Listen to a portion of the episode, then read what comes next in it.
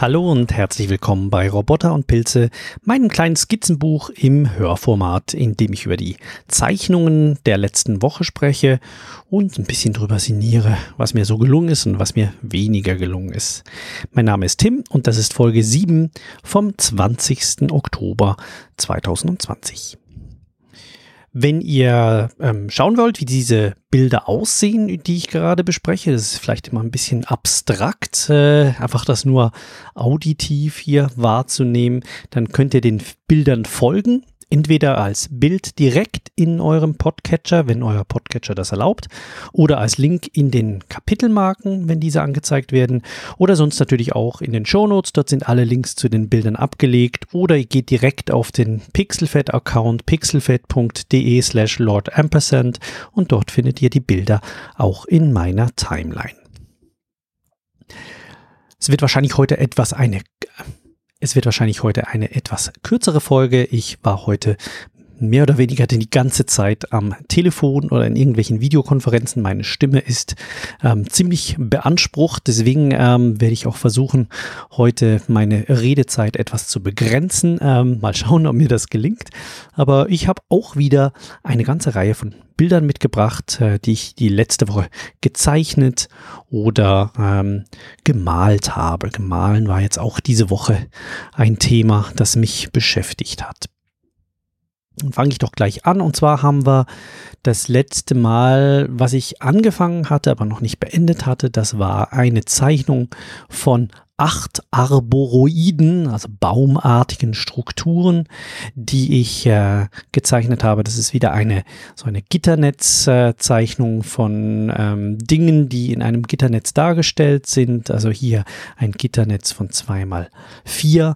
Ähm, baumartigen Strukturen. Also eigentlich ist es immer ein Baumstamm und obendrauf ist anstatt einer Baumkrone etwas anderes abgebildet. Ähm, diese acht Bilder, hier zum Beispiel ein Apfel, der angebissen ist oder ein Totenkopf oder eine, ähm, eine Billardkugel, die habe ich dann äh, mit Tinte, nachdem ich sie skizziert hatte, mit äh, Tintenstift, hier 0,3 und 0,1 Millimeter habe ich die angemalt, ähm, zum Teil mit unterschiedlichen Schattierungen, ähm, habe dabei aber auch wieder die die Ansätze gewählt, die ich schon bei der letzten Baumzeichnung verwendet habe. Also um gerade dort, wo die Baumkrone an die ähm, an den Stamm anschließt. Dort habe ich etwas mehr schattiert, da war da recht dunkel. Ähm, ich habe auch bei dieser Billardkugel sehr, sehr stark sehr schwarz eingesetzt, weil es hier diese schwarze Achterkugel, die hier angesetzt ist und das sieht auch sehr kräftig dann aus. Und ähm, ansonsten habe ich auch versucht, eben verschiedene Schattierungsformen zu verwenden, weil es ja auch verschiedene Oberflächen sind. Was ich außerdem noch hinzugemalt habe, ist, ähm, dass jeder Baum, der hat ja so ein eigenes Thema. Also wir haben einen Oktopus oder wir haben eine, eine Teekanne. Und ich habe bei Gewissen habe ich einen zweiten Ast neben der Baumkrone noch hingemalt, die mit diesem Thema etwas zu tun hat. Also beispielsweise habe ich bei der Teekanne einen kleinen Ast gezeichnet, aus der eine Tasse wächst. Bei diesem ähm, chemischen äh, Kolben habe ich ein kleines Seitenglas, ähm, Entschuldigung, einen kleinen Seitenast gemalt, in dem verschiedene Reagenzgläser äh, sind. Oder bei der Billardkugel, da kommt ein Billardkö, ein Billardstock raus. Und ähm, ja, das gibt dem Ganzen nochmal so ein bisschen was, was Eigenes. Ich habe äh, schönes Feedback auf diese Bilder ähm, erhalten. Ein paar Leute haben auch das äh, Georges Millier Zitat entdeckt, ähm, das ich hier reingenommen habe. Das ist ein, ein Film Filmemacher aus äh, der frühen Filmzeit, aus dem dieses Bild von dem Mond, in dem eine Rakete reingeflogen ist, äh, abgebildet ist. Und ähm, ja, das ist hier auch in diesem Bild vorhanden. Also insgesamt, ähm, ja, also sehr eine leichte Zeichnung, sehr, sehr ähm, humoristisch, äh, hat Spaß gemacht, hier sich was zu auszudenken und das dann zu verfeinern. Gab auch ein paar schwierigere Sachen, wie zum Beispiel die Saugnäpfe der Tentakel zu malen oder auch die Schattierung dieses Oktopuses. Das war nicht ganz einfach. Oder die Form des, ähm, des menschlichen Schädels. Äh, da merke ich da, obwohl ich die Webcomics äh, zu diesem Skelett mache, ähm, bin ich da noch nicht ganz so gut im, im Skelett zeichnen, gerade wenn es so eine Dreiviertelansicht ist. Da gerade dieser Wangen-Schläfenbereich, ähm, der ist äh, sehr viel ja, der, der hat eine andere Oberfläche, als ich es hier gemalt habe. Aber insgesamt bin ich hier zufrieden. Und was ich auch immer lustig finde, wenn ihr mal einen Baum malt, ähm, wie wenig das es braucht, um Gras anzudeuten, also Vegetation um auf einer Oberfläche. Das sind wirklich nur ganz, ganz leichte Linien, ähm, oder Punkte, die man hier brauchen kann. Ähm, zum, Teil, mit, mit Verzweigungen oder so, aber wirklich mit ganz, ganz leichtem Strich, die in verschiedene Richtungen gehen, kann man da andeuten, dass da irgendetwas wächst um einen Baumstamm herum. Also das ist mit wenig Aufwand sehr viel Wirkung.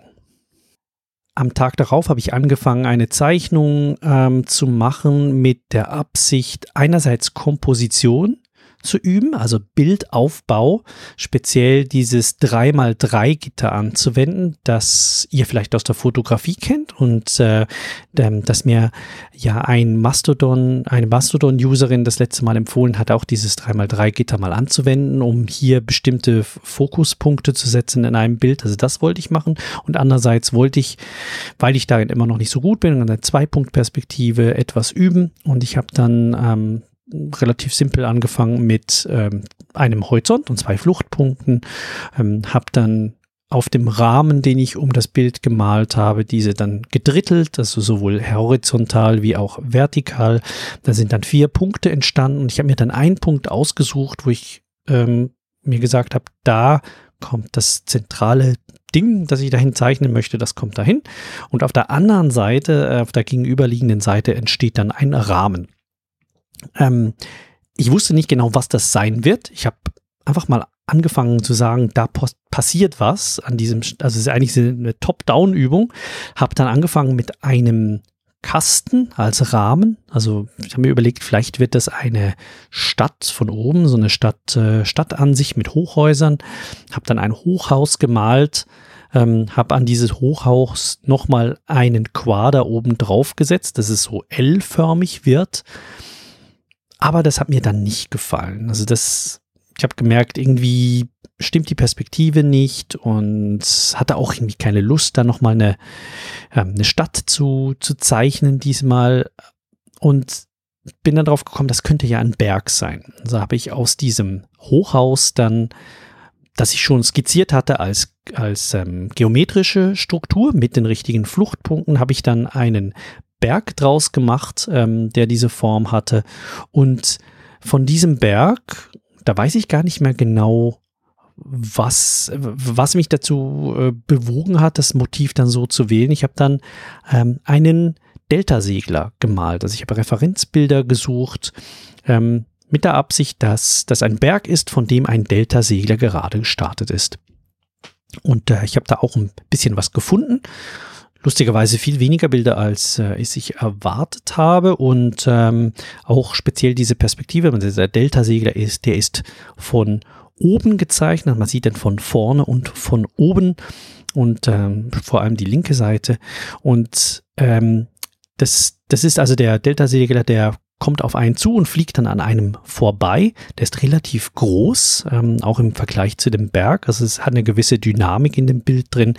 Ich habe da die Perspektive so gemalt, dass ich eine ähm, zuerst eine einen, ein Rechteck, nee, einen, einen Quader gemalt habe, der halt sich an den Fluchtpunkten orientiert und in diesen Quader hinein habe ich dann dieses äh, zuerst eine Pyramide und dann ähm, diesen Delta-Segler rein gemalt, der sich an diesen vier, verschiedenen Vierecken orientiert. Und das hat sehr gut funktioniert. Also man hat da schon gemerkt, ähm, wenn man die, die Fluchtpunkte und die, die, die Fluchtlinien da richtig einsetzt, dann fällt es einem nicht schwer, in der richtigen Perspektive auch mal ein etwas komplexeres zu zeichnen. Ähm, im Hintergrund habe ich ein paar Hügel gemalt, die so über den Horizont hinausragen. Ähm, und die, die einzelnen Fluchtlinien, die haben dann auch so eine Oberflächenstruktur gemacht, wo ich zuerst dachte, ja, da mache ich vielleicht Felder oder irgendeine Landschaft hin. Und das war es dann eigentlich für diesen, für diesen Abend, an dem ich gemalt äh, und gezeichnet habe. Bin dann am nächsten Tag dazu übergegangen, eine Feinskizze zu machen. Und da haben sich dann schon sehr viele Dinge auskristallisiert. Ich habe auch sehr viel neu gezeichnet. Zum Beispiel habe ich aus diesem Berg, der ja an diesem L-förmigen an dieser L-förmigen geometrischen Struktur orientiert war, habe ich, äh, daraus habe ich eine, so eine Art, ja, eine Gebirgskette draus gemacht, die also eigentlich eher so eine, eine Form hat von, sagen wir mal, dem Matterhorn, also so eine klassische Bergspitze ähm, oder ein Berg, auf dem vielleicht, auf dem man vielleicht auf der Kante entlang wandern kann. Hab dazu auch verschiedene Referenzbilder dann verwendet und weil mir die Idee von einer Landschaft mit Feldern nicht so gefallen hat, weil ich dachte, das gibt ein bisschen zu viel Detailarbeit, ähm, habe ich dann einfach nur ein Wolkenmeer daraus gemacht. Also ähm, einfach alles Wolken. Man sieht den Berg, man sieht den Deltasegler und man sieht die Wolken und dann noch etwas vom Himmel über dem Horizont. Und äh, diese Wolken habe ich sehr, sehr grob skizziert, also ähm, so ein bisschen, wo kommen die her und ähm, wie sehen die aus. Habe dann aber auch gemerkt, ähm, die sind von der Größe her eigentlich falsch, weil alle Wolken mehr oder weniger gleich groß waren und auch hier ist so irgendwie die Perspektive dann verloren gegangen. Das heißt, in der Perspektive würden die Wolken am Richtung Horizont eigentlich immer größer und das macht ja keinen Sinn. Eigentlich müssten die Wolken, wenn man davon ausgeht, dass die alle etwa gleich groß sind, immer kleiner werden gegen den Horizont. Aber den Berg, der, der ist mir da schon recht gut gelungen und mit dem war ich auch ganz zufrieden. Ich habe den Delta-Siegler, habe ich glaube ich noch mal ein bisschen klarer ausgezeichnet, aber nicht groß äh, was dran gemacht. Und am nächsten Tag dann habe ich äh, das Ganze äh, mal ins Reine gezeichnet mit Tinte. Ähm, hier glaube ich nur mit einem 0,1 Millimeter Stift, ähm, zum Teil 0,3 und habe zuerst mit dem Berg angefangen. Ähm, habe bei dem Berg, ähm, den habe ich auf der einen Seite, also das Licht kommt von oben ähm, von, von oben links nach rechts fällt dieses, äh, fällt dieses Licht und das heißt, die eine Seite des Berges ist recht hell und da habe ich auch nur an, ganz grob angedeutet, dass es da Konturen gibt und vielleicht etwas dunklere Stellen, während die andere Seite doch sehr stark im Schatten liegt und ganze Bereiche einfach in schwarz sind. Also je nachdem, und ich finde, das ist mir gut gelungen, diese, diese schwarzen Stellen, die zeigen halt, in welche Richtung ein Teil von einem Berg zeigt. Ähm, sehr, sehr kontrastreich. Und ähm, andere Bereiche, die sind einfach dunkel schraffiert. Man sieht aber, dass da trotzdem noch Licht drauf fällt. Die Wolken habe ich dann auch vorne eher detaillierter ähm, gezeichnet, auch unter Berücksichtigung des Lichtfalls. Das heißt, ähm, die Wolken, die sieht man vor allem den dunkleren Teil unten und rechts. Ähm, genauso habe ich den, äh, den Delta-Segler, den habe ich ganz ausgezeichnet mit, dem, äh, mit einem dickeren Stift, leicht äh, dann mit äh, schraffiert, also gerade die Oberfläche, auf die ein bisschen weniger Licht fällt und natürlich die Figur, die unten dran ist und auf die ein Schatten fällt, habe ich gemalt. Die Wolken gehen dann noch weiter hinten und sind dann, werden dann immer kleiner und auch immer grober, also immer weniger Details und das hilft ja auch, um anzudeuten, dass sich etwas entfernt, wenn man immer weniger Details und weniger durchgezogene Linien verwendet.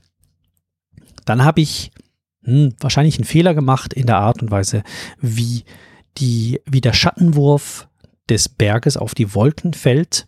Ähm, ich glaube, der Schattenwurf an sich, die Form des Schattenwurfes ist okay, vielleicht ein bisschen zu wenig stark verzerrt, aber ich habe hier so eine ähm, runde Art der Schraffur verwendet, die auf mich so ein bisschen wirkt, wie wenn jemand so ein Haarknäuel oder Stahlwolle auf die Wolken drauf geworfen hätte. Also es ist auch vom Kontrast her ein bisschen zu stark. Ich hätte das weniger stark machen sollen. Das ist auch das, was mir jetzt am Schluss von diesem Bild am wenigsten gefällt, ist, wie dieser Schatten von diesem Berg ähm, daherkommt. Ich weiß allerdings nicht, wie ich das hätte besser machen sollen.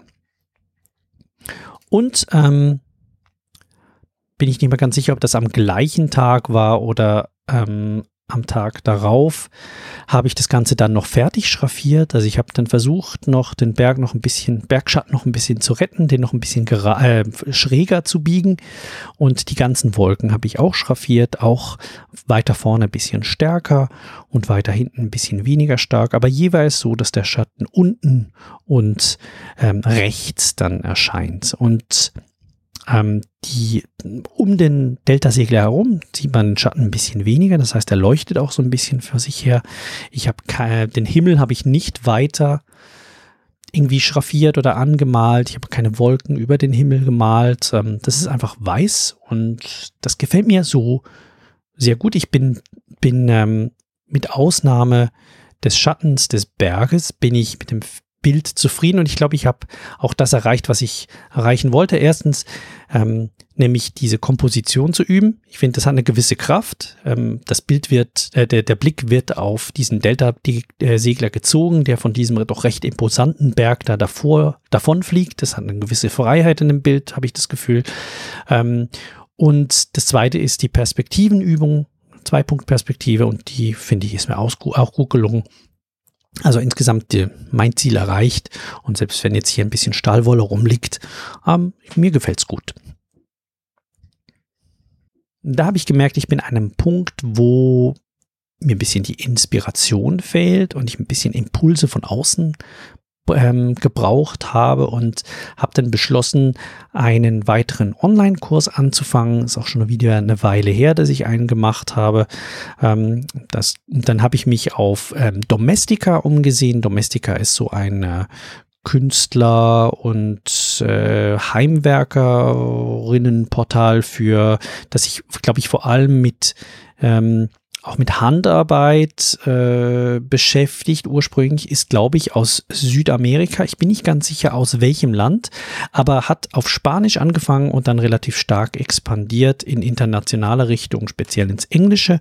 Und sehr viele der Lehrerinnen und Lehrer, die man dort ähm, auf dem Portal findet, die sind Spanisch sprechend. Und das äh, Interessante ist halt, dass man diese Kurse, wenn man sie ähm, wenn man, da hat man eine große Chance, auch ein bisschen eine andere Sprache ähm, mitzubekommen, selbst wenn man Untertitel dazu liest, weil die sind recht gut untertitelt.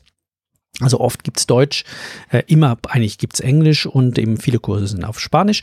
Ich habe dann einen Kurs angefangen, der heißt, äh, kleinen Moment, der heißt äh, Watercolor Illustration with Japanese Influence, also ähm, Illustration mit Wasserfarben mit japanischem Einfluss. Ähm, das ist von einer Künstlerin namens Flor Kaneshiro aus Argentinien und sie ähm, ist sehr stark beeinflusst durch die Kunst von, äh, von Studio äh, Ghibli den Anime produzierenden ähm, aus Japan, also Nausicaa oder Chihiros Reise oder Mein Freund Totoro und, und so weiter. Diese ganzen ähm, Filme für Kinder und Erwachsene, die eine, eine sehr, sehr schöne Farbgebung haben und die oft auch in den Hintergründen mit Wasserfarben arbeiten. Mir persönlich gefallen diese Filme auch sehr gut, sie sind sehr schön und sie sind ähm, auch von den Stories immer ähm, also gefallen mir einfach wahnsinnig gut. Und deswegen hat mich der Kurs überzeugt. Ähm, der war auch nicht besonders teuer, weil es gerade irgendwie 75 Prozent Rabatt hatte auf dieser Seite. Also habe ich irgendwie 10 Dollar dafür gezahlt für 22 Lektionen von drei Stunden. Und also insgesamt drei Stunden und ähm, habe dann angefangen, äh, diesen Kurs zu machen, bin immer noch dabei und zwar bin ich im Moment noch in den fundamentalen äh, Schritten, weil ich eigentlich sehr wenig über Wasserfarbe weiß. Also ich kann zwar mit Wasserfarbe was anstellen, aber das Ganze ist sehr intuitiv und ohne jede Theorie. Und deswegen ist es, glaube ich, ganz gut, mal so ein paar Basics mitzubekommen. Mein erstes Bild, ähm, das war eine Übung ähm, zur Verwendung von Wasserfarbe ohne Mischung, also eigentlich einfach reine Farben aufzutragen.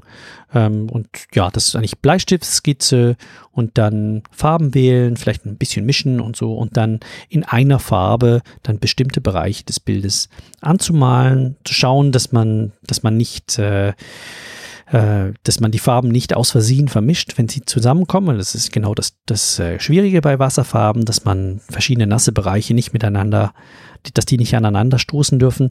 Wie schafft man es auch, dass äh, vielleicht was weiß bleibt, das man hat? Und das Bild, das dann rausgekommen ist, mal abgesehen von ein paar Probebildern, wo ich einfach so Vierecke und so angemalt habe, sind ähm, das sind so Tiercharaktere, und zwar, also es war, hat die, ähm, die Lehrerin in dem Kurs hat das auch so gemacht. Das sind jetzt ähm, eine, das eine Bild, das habe ich auf zwei verschiedenen Papieren gemacht. Das eine auf Wasserfarbenpapier. Das ist ein, äh, ein Schwein, ein Hase, ein, eine Katze und eine, ein Vogel. Also sieht ein bisschen aus wie ein Rabe, hat aber einen gelben Schnabel, also wahrscheinlich irgendeine eine, eine Amsel oder sowas.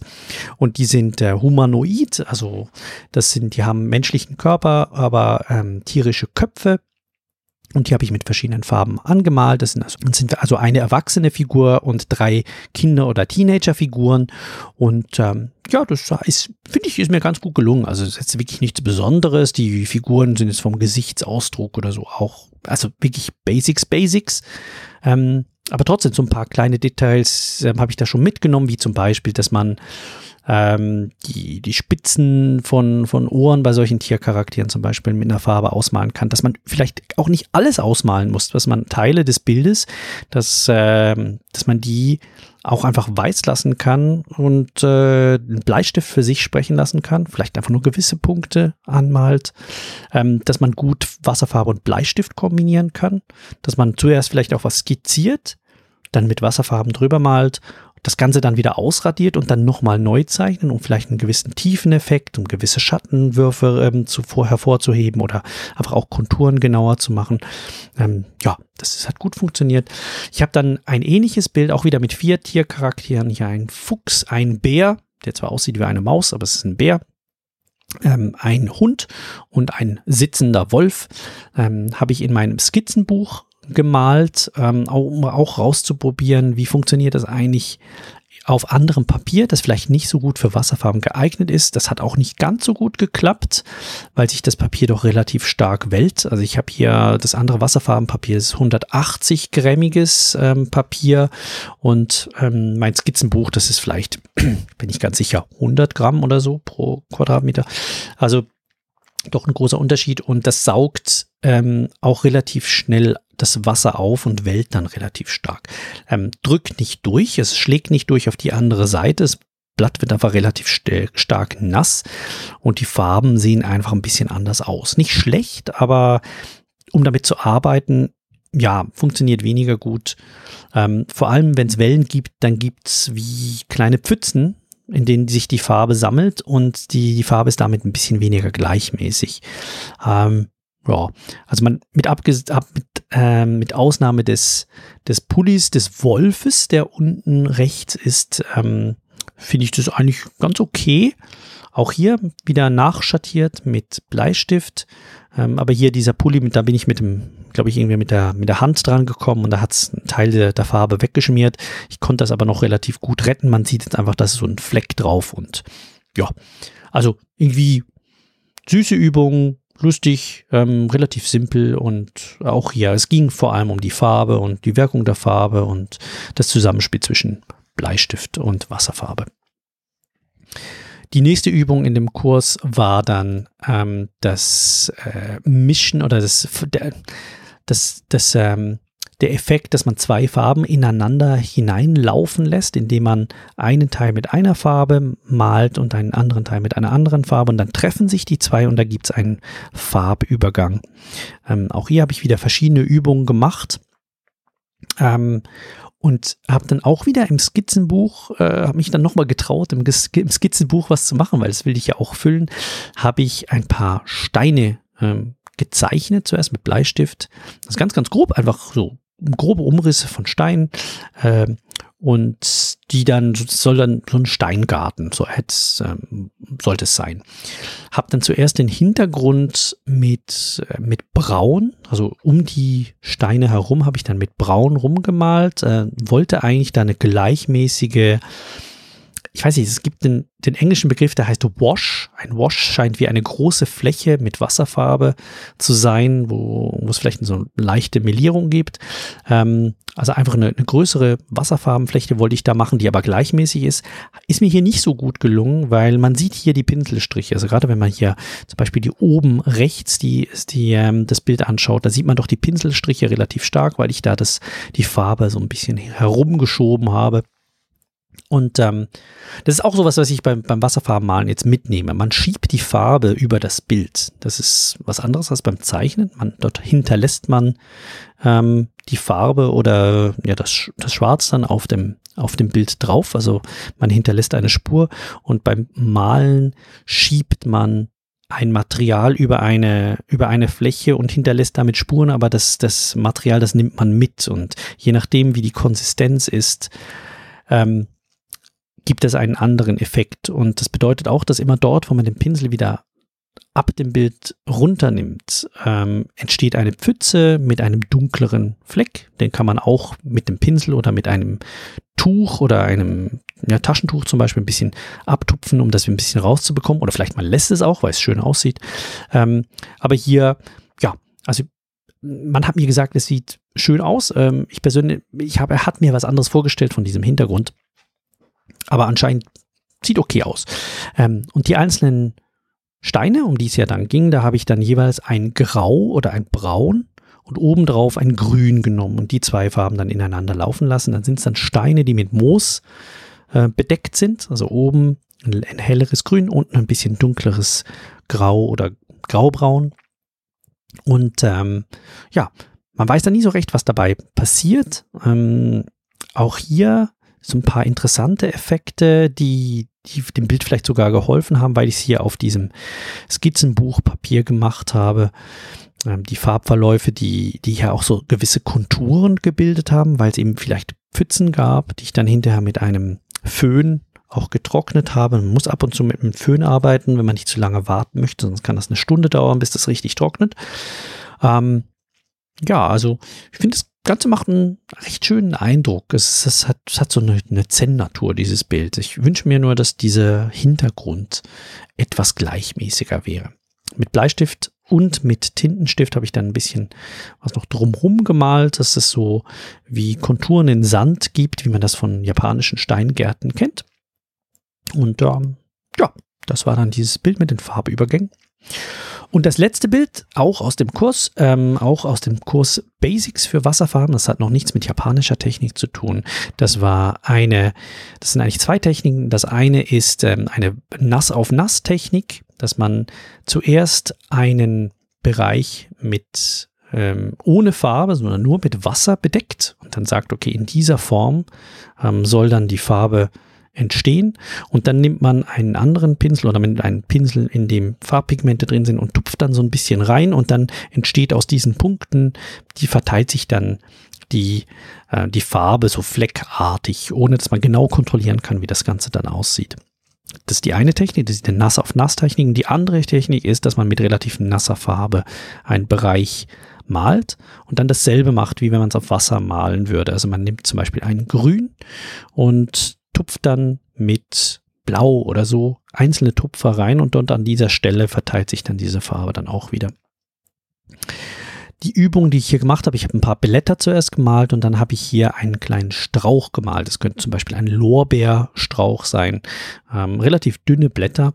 Habe dann äh, das mit Bleistift zuerst gemalt, so ein paar, ja, war so ein paar geschlungene geschlungene äh, Zweige und an diese Zweige habe ich dann Blätter dran gemalt. Die gehen zum Teil um sich herum, also die gehen dann zum Teil in den Hintergrund, dass es äh, nicht alles auf einer Fläche ist, sondern auch noch ein bisschen nach hinten geht.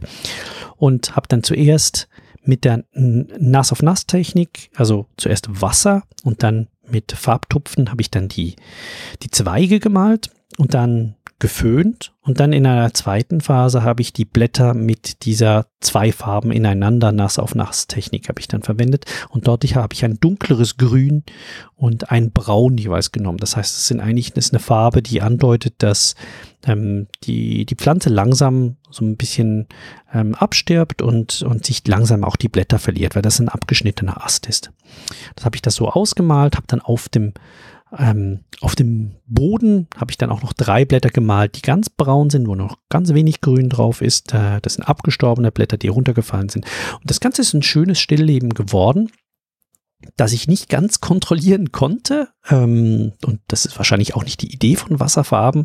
Ähm, das hat eine doch eine recht gute Kraft, finde ich. Es, es hat eine Plastizität, weil ich dann hinterher auch noch mal mit einem Tintenstift einfach von einer Seite die Konturen noch umgefahren habe und ein bisschen schattiert habe. Also da, das, das kommt wieder wirklich so ein bisschen raus aus dem Bild. Ähm, diese Farbe und auch die Farbverläufe, die wirken wirklich sehr organisch. Und da sehe ich echt, da hat Wasserfarbe echt was drauf. Also das, ähm, das kriegt man aber so mit, mit äh, Bleistiften und also mit äh, Farbstiften oder mit, mit anderen Farben kriegt man das wahrscheinlich so nicht hin. Man muss allerdings auch ein bisschen die Kontrolle aufgeben und vielleicht mal ja, akzeptieren, dass einem was total schief geht und das Beste dann draus machen. Ich glaube, das ist hier ganz besonders wichtig. Große Wirkung auch hier mit relativ wenig Aufwand und hat mir Spaß gemacht. Ich bin gespannt, wie es weitergeht. Mit dem nächsten Kursteil geht es dann wirklich in die japanischen Techniken rein, wo es dann auch so um Zen-Bestandteile geht, wie zum Beispiel äh, die verschiedenen Jahreszeiten und die Symbole in diesen Jahreszeiten, ähm, die, die Beziehung zum, zum Zen-Buddhismus oder zum Shintoismus und ähm, dann bin ich sehr gespannt, wie dann so gewisse japanisch, typisch japanische Motive wie zum Beispiel Bambus oder ähm, Kirschblüten oder Chrysanthemen oder so dann in dem Ganzen auftauchen. Und ich hoffe, dass ich da doch was mitnehmen kann, dass ich auch auf andere Bilder dann übertragen kann, auch wenn ich jetzt wahrscheinlich nicht so der Wasserfarbenmaler sein werde. Ich bin wirklich immer noch, ich habe das Gefühl, ich bin eher der Zeichner als der Maler. Mal schauen, vielleicht zieht sie mich ja trotzdem noch in diese Richtung. Ja, das war's dann eigentlich für diese Woche. Ähm, den Kurs, den stelle ich auch euch nochmal in die Show Notes. Das ist der, wie gesagt, Domestika. Wenn ihr etwa mal Spanisch mit Kunst verbinden wollt, dann schaut doch dort mal rein. Die haben immer wieder auch äh, wirklich gute Rabatte und man zahlt da wirklich nicht viel für so einen Online-Kurs. Und ähm, mein erster Kurs, den ich dort gemacht habe, das war der von ähm, äh, Matthias Adolfsson, das ist ein schwedischer Künstler, der mir wirklich den Kick gegeben hat. Also ohne, ohne den äh, hättet ihr jetzt keinen Podcast. Ähm, der, der macht ähm, so dudelartige Zeichnungen und hat da auch einen sehr, sehr niederschwelligen Kurs, um einfach mit dem Zeichnen mal anzufangen, den ich wirklich sehr empfehlen kann. Der macht ganz tolle Sachen. Beides findet ihr in den Show Notes. Und wir hören uns wieder nächste Woche. Wenn ihr mit mir in Kontakt treten wollt, dann könnt ihr das auf Mastodon zum Beispiel tun. Ich bin auf zwei Mastodon-Servern ähm, unterwegs. einerseits auf Mastodon Art und auf der anderen Seite auf chaos.social. Ihr findet mich dort jeweils unter Lord Ampersand und meine Bilder findet ihr auf Pixelfed ähm, und diesen Podcast auf open.audio. Ich bedanke mich fürs Zuhören und bis zum nächsten Mal.